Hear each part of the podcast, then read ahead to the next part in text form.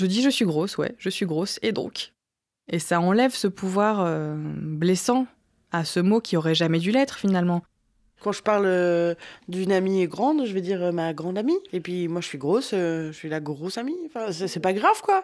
C'est descriptif, ça n'a pas de caractère péjoratif. Donc, bah oui, on est gros, on le sait, tout va bien. On est des personnes comme les autres.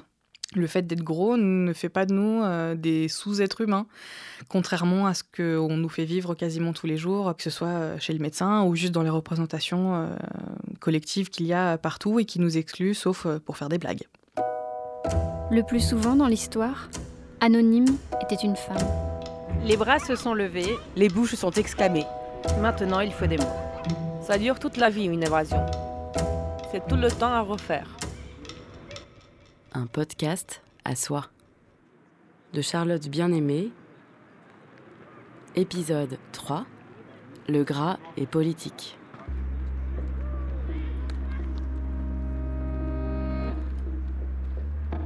Je me suis toujours trouvée trop grosse. Au collège, je me souviens, je cachais mes fesses sous des t-shirts longs. Je les détestais. Elles me paraissaient disproportionnées. Pourtant, j'étais mince. Aujourd'hui, j'ai toujours un corps dans la norme, mais j'ai souvent envie de maigrir. Je réfléchis à mon alimentation, je veux faire attention. Pas seulement pour me sentir bien, mais pour changer, pour mincir. C'est quelque chose de très présent. Je ne suis pas grosse, je ne suis pas obèse, je n'expérimente pas les stigmatisations et discriminations vécues par les femmes grosses que vous allez entendre. Je suis privilégiée. Mais leurs récits m'ont fait réaliser que tout en étant bien consciente de la pression sociale exercée sur le corps des femmes, j'en étais encore prisonnière. Ce podcast à soi interroge tout cela. Des normes qui pèsent sur nous toutes, à la haine et la peur des corps gros. Une peur qui commence très tôt, puisque la plupart des femmes que j'ai rencontrées ont été mises au régime dès l'enfance, comme Olga, 28 ans. Aussi loin que je me souvienne, en fait, ma famille a toujours surveillé mon alimentation, même quand ma courbe de poids était euh, entre guillemets normale. Parce que je viens d'une euh, famille de femmes qui sont euh, pas minces, pas grosses, mais pas minces. Et ça les a toujours complexées, notamment vis-à-vis du regard masculin. Et c'est quelque chose qu'on m'a tout de suite inculqué. Il fallait pas trop manger, il fallait pas reprendre bah, ni de salé, ni de sucré. J'avais pas de sucreries, de goûter, etc. à la maison.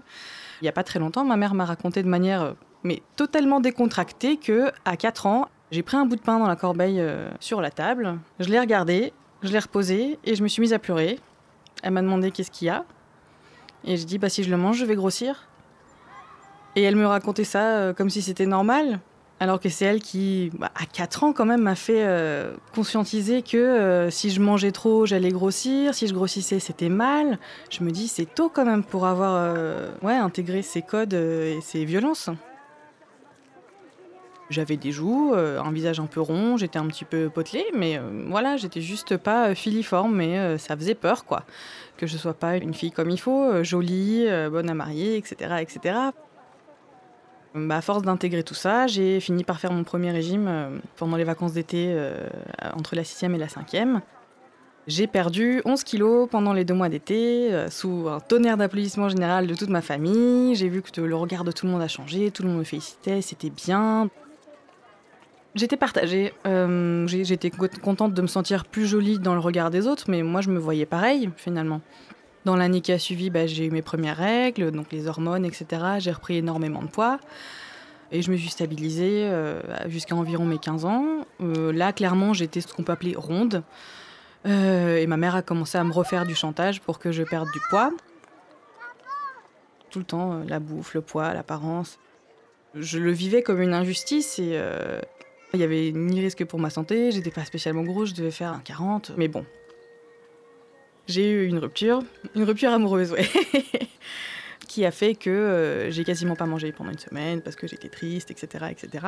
Donc naturellement, j'ai perdu du poids euh, très vite et euh, bah, plus je perdais, plus j'avais envie de perdre et ça a commencé à déraper parce que je me pesais matin et soir, avant les toilettes, après les toilettes. Je passais des heures à regarder mon ventre, il fallait absolument qu'il soit creux. C'était vraiment devenu une obsession. J'allais me faire vomir après tous les repas. J'ai aussi commencé euh, du coup à me, mutiler. Parce que bah, clairement, il y avait un, gros mal-être qui accompagnait tout ça. Je me sentais euh, plus jolie, mais c'était À travers l'image que me renvoyaient les autres, moi, je me voyais toujours euh, en souffrance et euh, dans cette envie qu'on me foute la paix, quoi. Donc voilà, cette période-là a duré euh, quasiment euh, ouais, deux ans. Bon, ma mère a fini par me, surprendre à me, faire vomir. Elle m'a emmené voir une psy et euh, j'y suis allée deux fois. Et la perspective d'y retourner m'a tellement traumatisée parce que j'ai vraiment détesté ça que les choses se sont un peu faites d'elles-mêmes. Quoi. Il y avait ça, il y avait le, bac qui approchait, etc. Je me suis un petit peu détendue. Peut-être que je commençais à développer une sorte de colère vis-à-vis -vis de tout ça. Ça n'a pas été euh, très très simple parce que forcément, après autant de privations, ça a quand même été une violence de, m'alimenter à nouveau. J'ai beaucoup repris de poids malgré le fait que je faisais toujours autant de, de sport. Euh, et j'ai essayé à peu près tous les régimes possibles et imaginables. Entre chaque régime, bah, forcément, j'ai fait du yo-yo. J'ai repris plus de poids que ce que j'avais euh, perdu. Et c'est ça qui m'a fait grossir en fait au fil des ans, devenir la grosse qu'on avait peur que je devienne. C'est à force de faire, de faire des régimes. Ouais. Et euh, bah, c'est à partir de là, en fait, que j'ai commencé à, me dire je touche plus à rien. Donc ouais, j'ai continué à grossir. Et une fois que j'ai passé la barre des 100 kilos, euh, finalement, ça a été euh, une libération. Je me souviens qu'un médecin m'avait dit qu'il fallait surtout pas, hein, tant qu'on reste en dessous, ça va. Alors que j'étais déjà grosse et déjà avec un IMC qui dépassait entre guillemets la norme. voilà, j'ai dépassé 100 kilos et je me suis dit, ça y est, enfin, je suis la grosse que vous aviez peur que je devienne. Maintenant, est-ce qu'on peut passer à autre chose?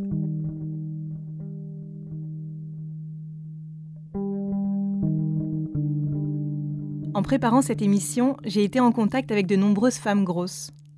Toutes, comme Olga, m'ont parlé de leur mère. Des rapports souvent conflictuels qu'elles entretenaient avec elle à cause de la nourriture, des régimes, du poids. Ça m'a frappée. J'en ai parlé à Solène Karoff, elle est sociologue et a réalisé une thèse sur les femmes en surpoids et obèses en Allemagne, en Angleterre et en France.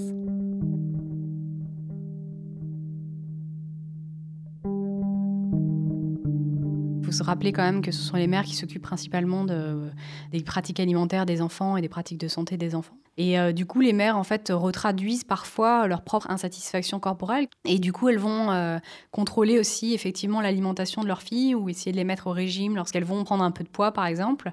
Et ça, c'est vrai que c'est quelque chose qui peut être assez euh, dramatique, puisque du coup, ça va justement conduire à un contrôle de l'alimentation de l'enfant, qui à un moment donné, soit va complètement lâcher prise et, du coup prendre beaucoup de poids un peu en contrepoint de ce contrôle permanent, soit au contraire essayer de continuer ce contrôle et entrer dans des régimes permanents avec les, toutes les conséquences néfastes que ça peut avoir. Même bébé, hein, il y a des mères qui peuvent être très contrôlantes sur ce que, ce que le bébé va, va boire, par exemple, parce qu'elles veulent pas qu'il qu grossisse trop. Mais ça, il faut vraiment comprendre que c'est un comportement qui traduit les normes sociales.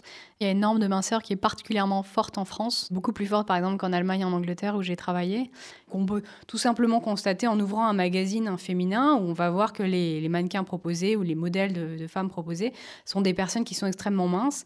C'est d'ailleurs assez peu courant de voir à la télé des femmes qui sont juste de corpulence normale.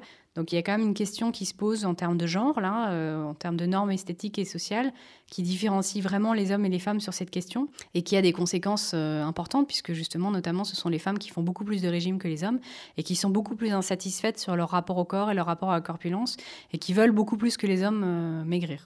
On imagine les jeunes garçons qui vont manger des pizzas et des bières, on va imaginer les jeunes filles qui vont manger des salades. Je trouve que c'est très caricatural, mais c'est très révélateur de notre société où on va trouver normal qu'une fille mange de la salade et dise non, non, j'ai pas faim, je vais pas manger de burger, alors qu'on va considérer qu'un homme doit manger de la viande, doit manger euh, des aliments euh, solides, doit manger euh, beaucoup, doit manger gras, ou en tout cas, sans même considérer qu'il doit le faire, on va considérer que c'est moins grave s'il le fait. Alors qu'on imagine assez peu une jeune fille de 18 ans dans un rapport de séduction, on l'imagine assez peu manger un énorme burger avec une énorme pinte de bière. Et euh, voilà, ça ne va pas correspondre en fait à l'idéal de la féminité qui existe dans notre société, où les femmes euh, doivent, faire, doivent se contrôler, doivent aussi contrôler leur corporalité.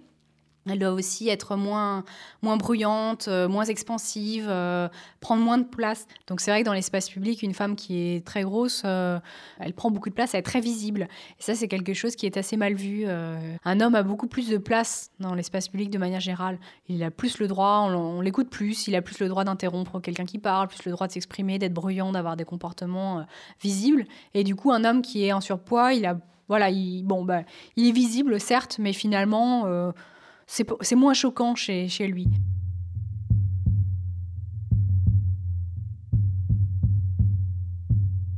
Rapetisse. Tu parles trop, tu prends trop de place. Ferme la bouche quand tu manges, ferme la bouche quand tu parles. Ne te resserre pas. Tu es sûr que tu veux prendre ça?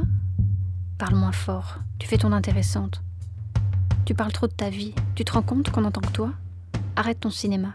Ne crie pas, moins fort, tout le monde te regarde. Rentre dans le rang. Prends sur toi, consume ta propre matière. Consume-toi, fonds, réduis. Diminue-toi.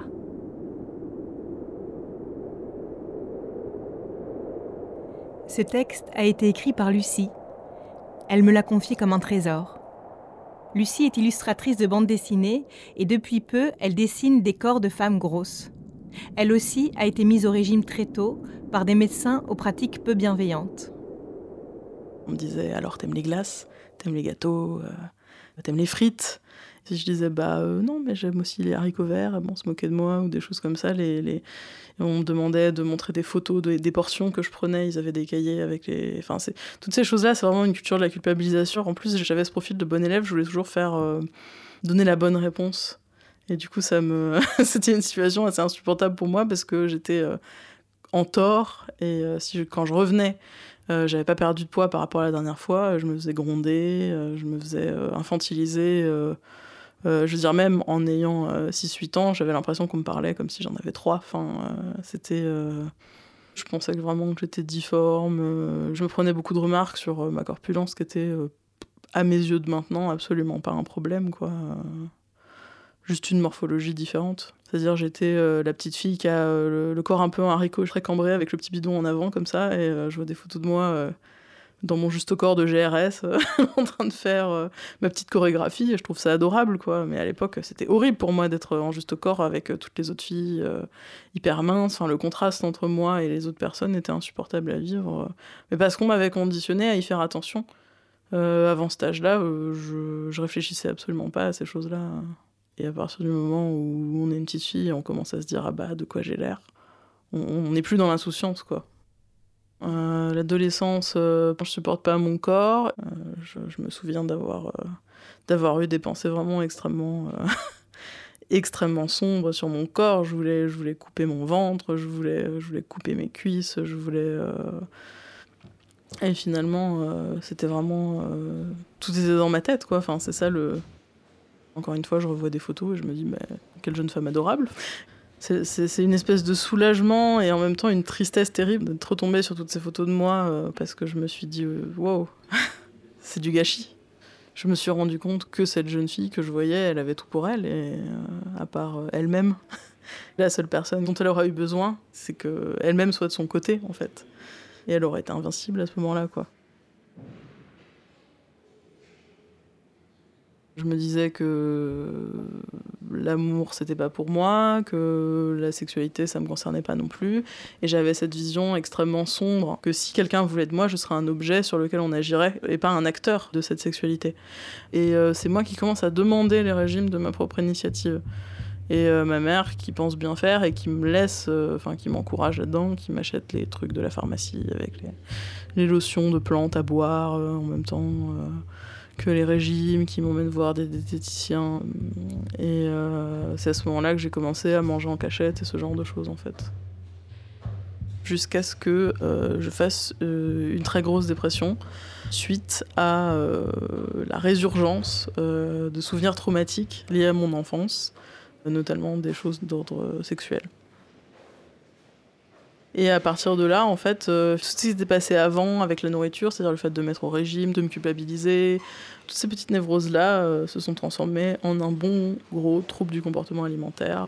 J'ai fait de l'hyperphagie, du coup je me suis mise à manger euh, pour juste survivre à ce que j'avais dans la tête en permanence. J'ai une petite dent vers la façon dont la société parle des troubles du comportement alimentaire parce que le trouble du comportement alimentaire le plus glamour à avoir, entre guillemets, bien sûr, parce qu'évidemment c'est horrible d'en avoir, quel que soit celui qu'on a, c'est l'anorexie. Parce que l'anorexie, c'est une forme exacerbée du contrôle que la société nous incite à avoir sur notre corps. Donc c'est. On a de l'empathie pour quelqu'un d'anorexique, c'est le pauvre, etc.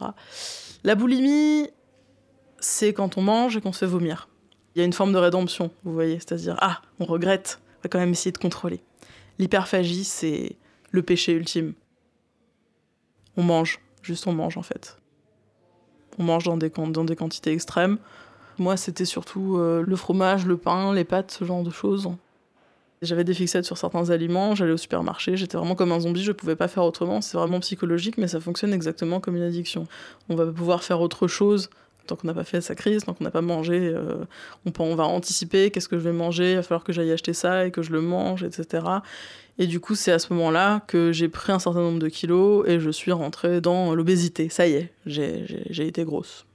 J'avais atteint le point de non-retour, le, terrible destin qu'on me prédisait depuis l'enfance, la chose à éviter à tout prix. Et, à ce moment-là, je me suis rendu compte qu'en fait, j'étais toujours en vie et que j'étais toujours une personne et que j'avais toujours des amis et que j'avais toujours une sexualité et que j'étais toujours intéressante et, peut-être le problème c'était pas moi et c'est là où en fait j'ai commencé à aller sur internet et à me renseigner un peu sur, euh, sur ce qu'était la grossophobie.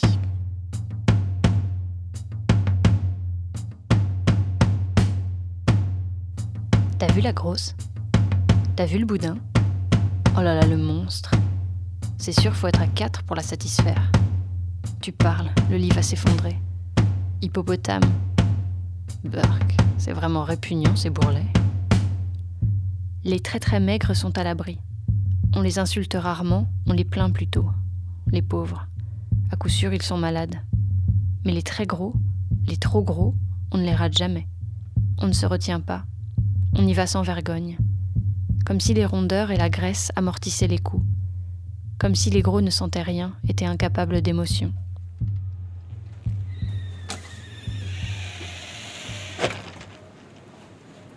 Anne Zamberlan a écrit ces lignes en 1994. Elles sont issues du livre Coup de gueule contre la grossophobie. Anne Zamberlan est une des premières à employer ce mot en France. Il est aujourd'hui de plus en plus utilisé.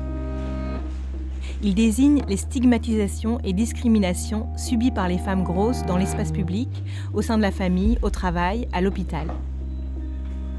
Ce sont des remarques, des regards, des insultes, des commentaires. C'est un patron de restaurant qui, lors d'un entretien, vous annonce qu'il ne peut vous embaucher parce que vous dissuaderiez les clients de reprendre un dessert.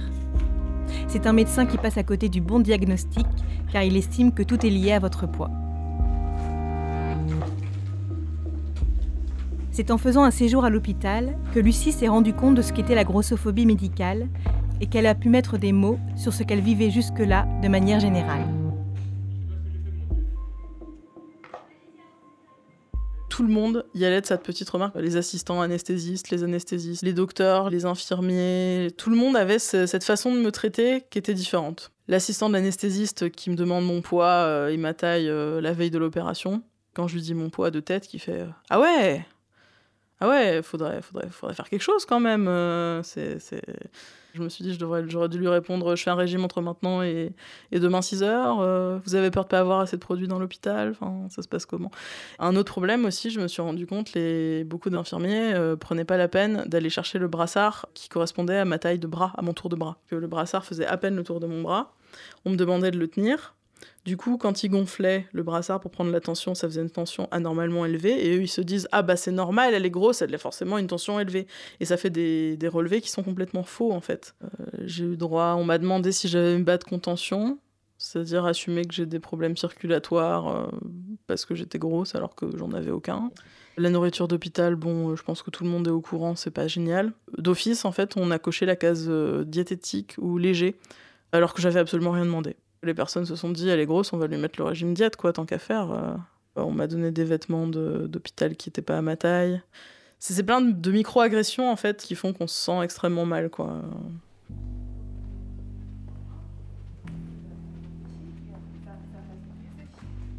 Et le fait que, par exemple, j'aille voir pour un rhume, pour une otite, et le médecin, il va rajouter le petit. Et il faudra penser à perdre du poids en plus, et c'est le petit truc, genre on va oublier, quoi alors que les gens nous regardent dans la rue, alors que notre mère euh, nous regarde quand on se resserre quand on rentre à la maison, alors qu'on se fait insulter par les adolescents, alors que, enfin, quand on va euh, consulter un médecin, on s'attend à trouver de la compassion et de l'aide, pas à, se retrouver euh, blâmé Et euh, il y a vraiment cette idée que quand les, gros euh, sont gros, c'est de leur faute, qu'on peut rien pour eux parce qu'ils doivent se gérer eux-mêmes. Euh, alors que on vit dans une société où clairement, c'est pas désirable d'être gros et que tout le monde fait tout pour ne pas l'être.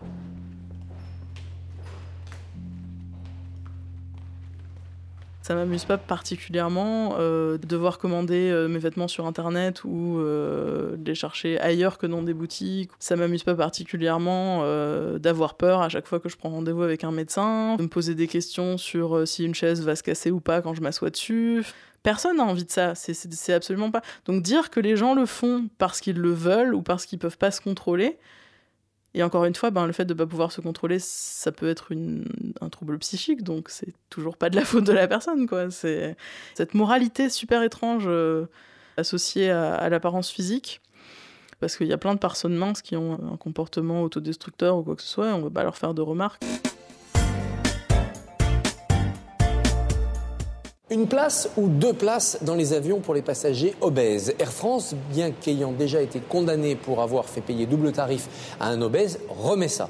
La compagnie aérienne veut faire payer double fauteuil aux passagers obèses, quitte à leur rembourser, si l'avion n'était pas plein, la place supplémentaire. Cela choque eh bien pourtant, je considère qu'Air France a raison. En effet, il faut distinguer dans notre vie collective ceux qui sont 100% victimes d'un handicap et ceux qui peuvent avoir une part de responsabilité. Il y a des obèses qui le sont à leur corps défendant. C'est génétique, c'est une maladie. Ils ne peuvent pas faire autrement. Et puis il y a ceux qui payent le prix, en étant obèse, ben, de comportements alimentaires dérégulés, d'un manque de volonté, d'un manque de violence qu'on se fait à soi-même pour que son personnage, son individu, son corps ne crée pas des problèmes à la collectivité, notamment dans les transports en commun.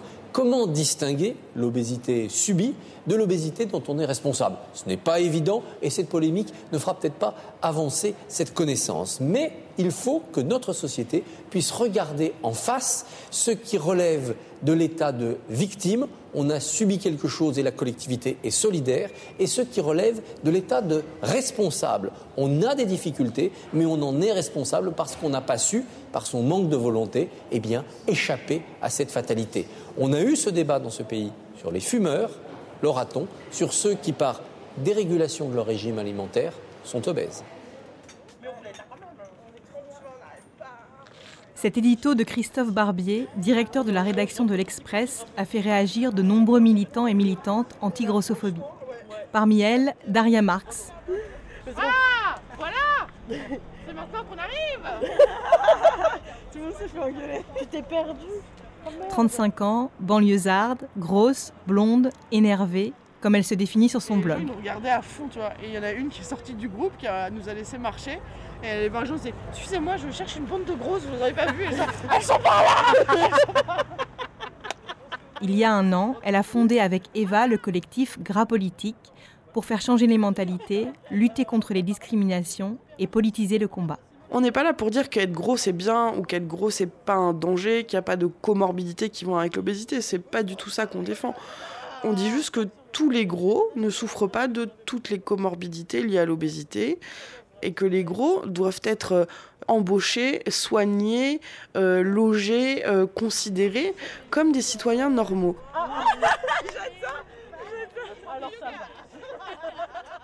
D'abord, l'obésité, c'est un problème de pauvres en France.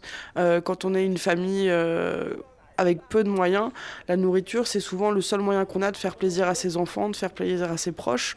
Donc il peut y avoir ce rapport à la nourriture. Il y a aussi le fait que quand on a deux parents qui travaillent ou qui ont de très petits moyens, c'est beaucoup plus euh, sympa d'acheter des plats tout près qui goûtent bon, même s'ils sont pas bons pour vous. Et donc c'est beaucoup plus simple de faire ça que d'aller euh, au marché bio acheter, euh, enfin à Paris, le cours du poivron bio, il est à 4,99 le kilo. Quoi. quand tu es au RSA, tu n'achètes pas un kilo de poivron à 4,99, t'achètes 20 nuggets de poulet à 1,20€. Quoi. Eva et Daria sont féministes. Elles ont voulu que leur collectif le soit aussi. Parce que les femmes grosses sont à l'intersection de deux formes de discrimination, le sexisme et la grossophobie. Une femme grosse doit en faire plus. Elle doit obligatoirement rentrer dans des canons d'hyper-féminité. Sinon, elle sera pas regardée. Donc, il faut qu'elle mette euh, ses seins en avant parce qu'elle elle, est censée avoir des gros seins puisqu'elle est grosse. Il faut qu'elle soit très féminine. On a l'image de la grosse pin-up un peu. Et elle, elle est un peu une grosse acceptable. Une grosse, elle peut pas être euh, un peu à genre, sans genre dans son expression, dans la manière de s'habiller. Si moi, aujourd'hui, je mets juste un jean et un vague t-shirt, on va me dire, oh là là, tu pourrais faire un effort déjà que t'es grosse, euh, fais un effort. Euh, mais en fait, euh, non. Pourquoi Alors que sur une personne mince, on dirait Oh là là, un rien l'habille, elle est délicieuse. moi, j'ai pas le droit de pas m'habiller parce qu'aux yeux de la société, je passe pour une grosse souillon. Donc c'est extrêmement violent. Et puis, les femmes sont soumises, et ça, maintenant, on commence à le savoir, à un diktat de la beauté, de la minceur, de l'épilation, du maquillage, de la manière de d'être en société. Et chez les grosses, eh ben, tout grossit. Donc on est encore plus impacté par ce diktat. Et comme on, ne rentrera pas dans les cases euh, dans lesquelles on nous demande de, rentrer, on déborde de ces cases, euh, on, court derrière une image euh, fantasmée de la femme toute notre vie et on s'épuise à le faire, quoi. Oui, alors il y a eu une époque, c'était la Brandy à la Moss, quelques années avant, c'était les supermodèles avec 90, 60, 90, mais il y, a toujours une injonction sur le corps de la femme. J'ai des amis euh, qui sont euh, hyper normés ou, qui sortent un tout petit peu de la norme euh, et, pour qui c'est un calvaire absolu de vivre dans leur corps. quoi. Mais parce qu'elles ont beau tout faire pour courir après l'image de la norme, elles arrivent jamais à y coller à 100%. Et alors moi, je suis grosse, donc j'y colle pas à 90%, mais elles y collent pas à 1% et ce 1% il est dramatique. quoi. Et c'est des gens qui sont en lutte avec eux-mêmes toute leur vie, qui surveillent tout ce qu'ils bouffent, vont prendre des compléments alimentaires, des coupes fins, des durées euh, qui vont se forcer à faire du sport même s'ils y trouvent aucun plaisir, euh, qui vont adopter toutes les modes et qui seront toujours euh, à la recherche d'eux-mêmes, quoi, et à la recherche de l'amour d'eux-mêmes. Et moi, je pense qu'il n'est pas dans la norme, l'amour de soi, et, je les plains beaucoup. Mais ça, à mon, à mon avis, c'est à décorréler un peu de la grossophobie parce que hum, toutes les femmes euh, subissent les injonctions, mais toutes les femmes ne subissent pas la grossophobie. La grossophobie, c'est une oppression particulière. Mesdames, mesdemoiselles, messieurs, luttez avec elle. Elle s'appelle Glitter Elles sont une petite dizaine à militer au sein du collectif Gras Politique. Parmi elles, Amandine. Look androgyne, voix douce, elle monte de temps en temps sur scène. Vous entendez la bande-son de son dernier numéro de burlesque, dans lequel elle danse nue, devant un miroir, puis s'habille au fur et à mesure de vêtements que les émissions télé de relooking déconseillent aux femmes grosses. faut d'abord assumer ses rondeurs. Hein. Le doré, le moulant, les shorts, les barésiles. Une manière d'imposer une diversité des corps, de s'autoriser à exister. parce que bien souvent, les femmes grosses sont invisibilisées, mises à l'écart, comme le raconte Lucie. Je travaillais dans un hôtel, j'étais hyper maltraitée par le staff. Ils essayaient de me parler le moins possible euh, et quand il y avait un problème, euh, ils se défoulaient sur moi. Et puis j'ai une collègue mince euh, qui est arrivée, puis d'un coup tout le monde était gentil avec elle et lui expliquait tous les trucs que moi on aurait dû m'expliquer pour, pour pas que j'apprenne sur le tas quoi. En gros, je tenais le bar dans un hôtel et je devais gérer les transats de la piscine attenante et apporter des consommations autour de la piscine et tout. Euh, moi, je savais pas faire des cocktails, enfin, c'était pas mes qualifications. Ma collègue, il lui apprenait à faire des cocktails, euh, il lui faisait les yeux doux, il passait tout le temps la voir, ça va, comment ça va et tout. Et puis, moi, il me disait, va chercher 10 kilos de serviettes à la buanderie, quoi. Je me faisais beaucoup plus engueuler et il y avait une beaucoup plus basse tolérance pour euh, n'importe quelle erreur, quoi. parce que j'étais pas jolie, d'après leurs critères, quoi. Et je me suis rendu compte que sur la fiche du personnel, sous mon nom, ils avaient écrit Bibendum, sous le sien, ils avaient écrit la viande. Je crois que ça résume assez bien ce qui se joue en fait. Quoi. Dans tous les cas, on perd. quoi. Et euh, j'ai beaucoup eu affaire à, à, des hommes hétérosexuels qui parlent aux filles seulement s'ils les trouvent attirantes. Et par exemple, ça m'est beaucoup arrivé d'avoir des gens qui, qui, parlent comme ça, et puis moi je rentre dans la conversation, et puis ils font ouais, ils tournent la tête comme ça, ou ils me, ils me parlent pas. Et euh, il y a ce truc vraiment très étrange de ne pas se sentir considéré du tout. D'ailleurs, ça s'est produit même quand j'étais adolescente et ça a contribué à mon, absence totale d'activité amoureuse et sexuelle. C'est que j'étais considérée comme un. pas comme une fille, en fait, par les garçons. Et ils avaient aucun mal à parler des autres filles de manière dégueulasse devant moi, en fait. qui parlaient entre eux de ce qu'ils avaient fait à qui, euh, comment, euh, de quelle fille était facile. euh, des fois, ils parlaient de mes amis même devant moi. J'ai vraiment eu l'en- l'envers du décor très très tôt parce que j'étais considérée comme désexualisée en fait. Et du coup, moi, euh, je me suis jamais fait draguer par des gens de mon âge. Je me suis toujours fait draguer par des vieux, dégueulasses. Et quand je me faisais draguer par des gens de mon âge, en général, c'était parce qu'ils avaient perdu un pari. Rapetisse. Prends moins de place. Tout le monde te regarde, pour les mauvaises raisons. Rentre dans le rang. Et alors, peut-être ta vie pourra commencer. Et alors peut-être tu seras bien traité. Peut-être que tu seras aimé. Peut-être que tu auras accès au plaisir. Peut-être que tu seras regardé de la bonne manière. Peut-être que tu arriveras à te regarder et à te voir vraiment. Peut-être que tu pourras t'aimer. Peut-être. Olga a elle aussi expérimenté les discriminations sexistes et grossophobes. Je me suis retrouvée exclue du, marché, quoi. Parce que j'étais pas, j'étais pas jolie, parce que euh, pas mince, plus tard parce que ronde, aujourd'hui parce que grosse. Ça a aussi attiré euh, des prédateurs, notamment à 13 ans. euh, bah, mon premier copain, c'était une personne qui me disait qu'elle en avait 21, qui en avait en fait 27. En fait, bah, elle a repéré le, le mouton malade dans le troupeau, quoi. Comme j'avais euh, une, recherche de validation, de tendresse, cette personne a repéré cette faiblesse chez moi et s'en est servi pour me manipuler. On est sortis ensemble quelque temps. Il a beaucoup insisté euh, pour avoir des relations euh, sexuelles. J'ai cédé sur certaines choses, pas sur d'autres. Et puis j'ai rapidement vu que ça allait pas, en fait, parce qu'il s'intéressait aussi à ma meilleure amie de l'époque qui avait juste un an de plus que moi. Donc là, là, j'ai compris que ça allait pas. Euh, donc j'ai réussi à m'en sortir euh, rapidement. C'est plus c'était une violence psychologique que, que physique, mais euh, c'est quand même très grave. Et c'était pas le seul. Après, c'était des expériences plus courtes, mais globalement, mes relations que j'ai eues avec les hommes plus tard, c'était beaucoup centré autour de ça. C'est qu'on me faisait une faveur en s'intéressant à moi, et du coup, il fallait que je sois le paillasson, quoi. C'est comme si le fait qu'ils s'intéressent à moi, c'était déjà suffisant. Ils avaient rien d'autre à faire pour euh, maintenir notre relation euh, à flot, et que c'était à moi de faire tout le boulot, d'être jolie, d'être séduisante, euh, de faire la conversation, de faire le programme, de faire le ménage, enfin de tout faire en fait. Parce que bon, il me faisait quand même la faveur de s'intéresser à moi alors que j'étais un gros tas, quoi. Il y a eu ça, et puis bah, plus tard, il y a aussi eu les adorateurs du gras, qui ont ce fameux discours euh, Ah, bah ça, c'est une vraie femme, une vraie femme avec des formes, euh, ou euh, je préfère les grosses fesses, ce genre de, de discours-là. Et pour moi, c'est tout aussi violent, en fait, parce que me, ça me ramène toujours à ma condition de grosse. Je suis que ça. Ils peuvent pas s'empêcher de faire la remarque, ils peuvent pas être juste avec nous, il faut qu'ils le disent.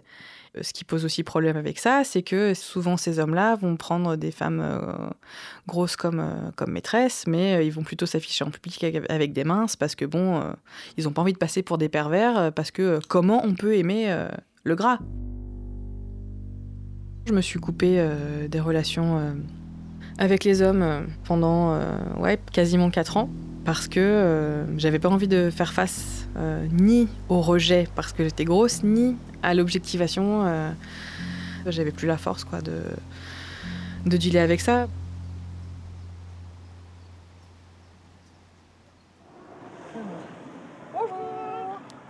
C'est par ici. Ah, si tu viens pour le yoga. Si tu, si tu viens pour le... Ah bah voilà, donc tu viens pour le yoga. Pour se libérer, oser dire les souffrances et trouver la force, Eva et Daria organisent régulièrement des groupes de parole entre femmes grosses. Elle propose aussi aux femmes qui les rejoignent des sorties collectives à la piscine et des cours de yoga respectueux de toutes les corpulences. Moi, en tant que femme grosse, euh, faire du yoga, ça m'a réconciliée avec la partie de mon corps qui m'interdisait de vouloir faire du sport en fait. Depuis que je suis toute petite, dans tous les cours de PS, dans toutes les activités sportives, euh, bah, j'étais la grosse qu'on choisit en dernier dans les équipes, euh, j'étais la grosse à qui le prof de sport dit de faire euh, deux tours de piste de plus parce que je mérite bien de perdre un peu de gras. Donc j'ai toujours été extrêmement stigmatisée, extrêmement discriminée dans toutes les activités sportives. Et là, je me rends compte que bah, mon corps il peut faire en fait. Malgré tout ce qu'on a voulu me dire, mon corps il peut faire. Et ça c'était extrêmement satisfaisant. Et euh, là aussi, euh, les gens se rendent pas compte que dire aux gens euh, fais du sport, mais les traiter comme des merdes quand ils vont en faire, eh ben, ça non plus, euh, ça aide pas à perdre du poids quoi. Mais ça participe à la grossophobie. Videz complètement les poumons. Et on va inspirer pour chanter. On nous a répété qu'on n'était pas capable, quoi. Et là, on se rend compte qu'on est capable. On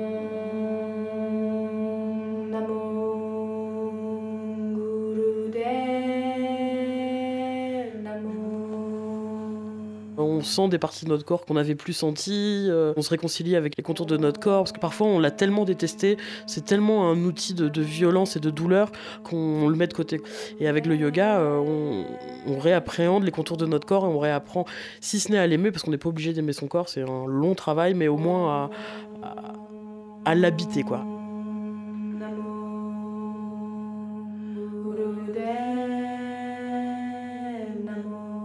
Moi, ça me blesse gravement quand j'entends une grosse me dire je m'autorise pas à. Et ça, moi, c'est plus jamais.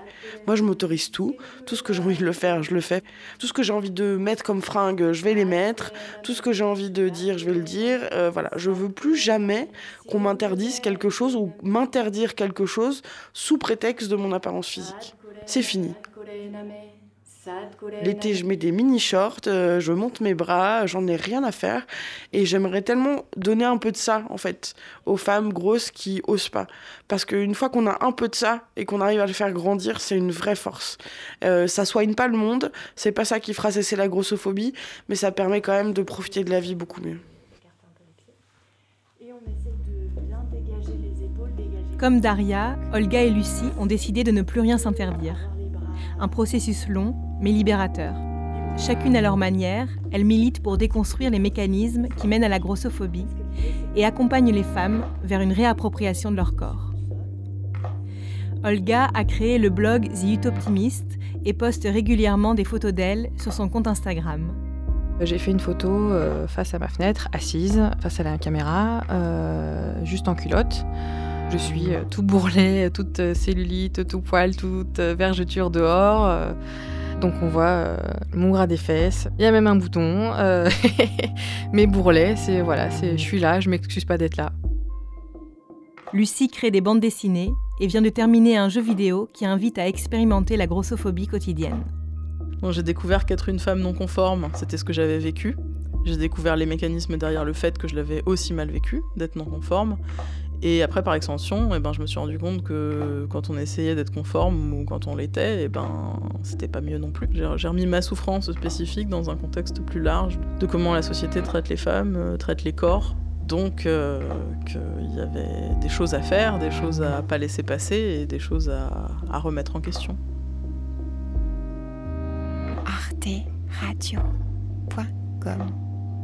C'était un podcast à soi par Charlotte Bien-Aimée en partenariat avec le mensuel Cosette. On se retrouve le premier mercredi du mois de janvier pour un épisode consacré aux parentalités féministes.